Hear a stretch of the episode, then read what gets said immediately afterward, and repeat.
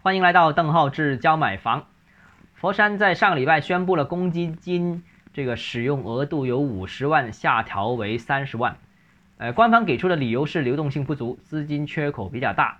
那家庭有二次公积金贷款的话呢，也不允许再使用了。那我个人觉得，首先，佛山公积金额度调整不是楼市调控政策。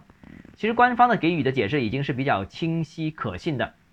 那当前呢，各地都表态要严控楼市，各个地方都是这样的。那所以基本上很多地方我们看到啊，这个但凡政策能往房地产政策调控，能说往房住不炒这个方向的话，它基本上都会往方这个方向凑的啊。那这次官方很客观的说，这个是是因为额度不足不足的问题，所以我个人认为应该不存在说明调公积金而暗藏调控这样一个目的啊。如果真调控的话，你会大大方方的说出来的。当然了，这个或多或少也会对楼市产生一定的影响，毕竟这个政策就是楼市的政策嘛。那第二个呢，就是公积金政策调整对楼市的影响呢，从来都是比较有限的，过去是这样，未来也会是这样。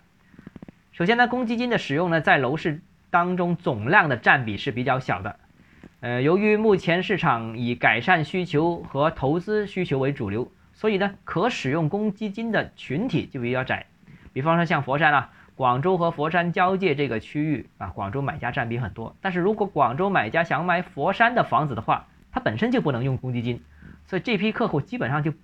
呃限制不呃影响不了，因为他本身就就不能用的啊。那这是一方面，那另外一方面呢，就是目前这个呃购房当中很多楼盘的优惠折扣对公积金也是不太友好的。那如果客户使用公积金的话呢，那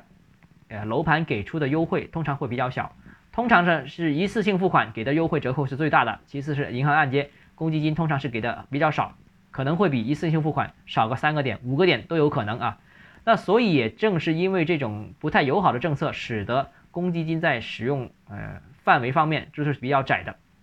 还有一个呢，就是公积金使用的实际范围也有影响啊。这个比方说佛山为例啊，佛山现在如果说一套房子大概平均价格在两百万左右，如果你是说五成按揭的话，那五成按揭是一百万，那一百万当中如果旧方案公积金能用五十万，那就是五十万公积金，另外五十万还是做商业贷款啊。那现在呢，现在只是把其中的。公积金部分的五十万变成三十万而已，就增多了二十万变成商业贷款，